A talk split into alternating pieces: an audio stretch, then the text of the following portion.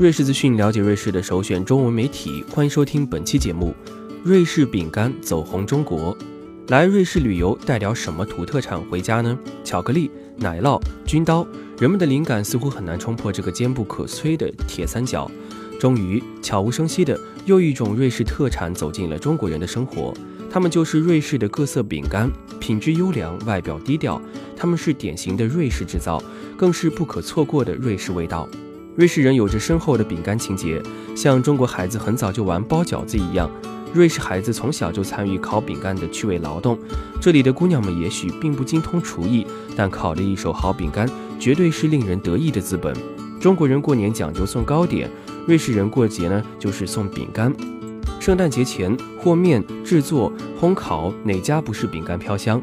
烤成的花色饼干，拿小袋装好，扎上丝带，送给老师、亲朋、同事，送的人高兴，收的人欢心，是瑞士人简单而美好的节日习俗。当然了，烤饼干并不是天天的节目，平时瑞士人吃的更多的是购买的成果。瑞士各大超市都设有专门的饼干货架，琳琅满目的甜味儿、咸味儿、巧克力味儿。奶酪味的饼干，威化、起酥、面包干儿，总有一款绝对适合你。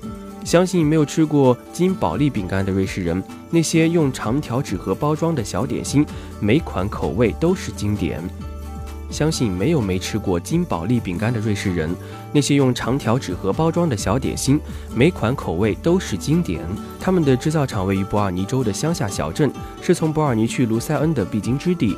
连接两地的火车有一班就叫做金宝利专车，整个车身内外都用饼干图案装饰。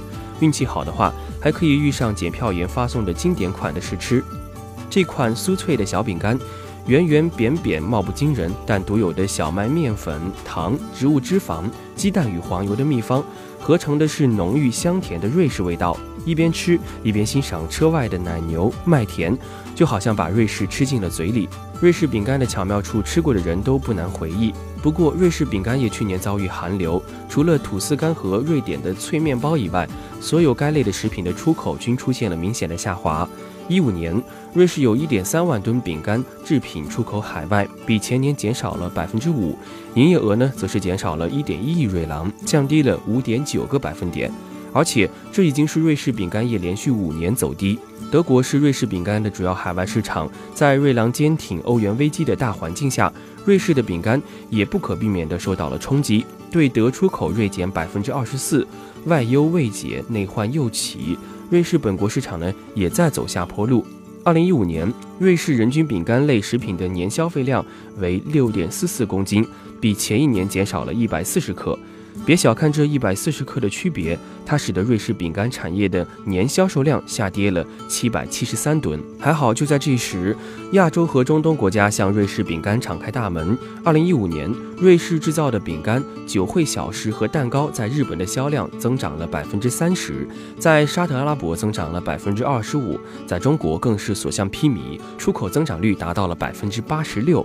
用数据说来道去，其实重要的就是一点：中国发现了瑞士饼干，瑞士饼干也发现了中国。要想体验瑞士，我们又多了一个美味的途径。好了，以上就是我们本期节目了。更多精彩，欢迎关注蜻蜓 FM。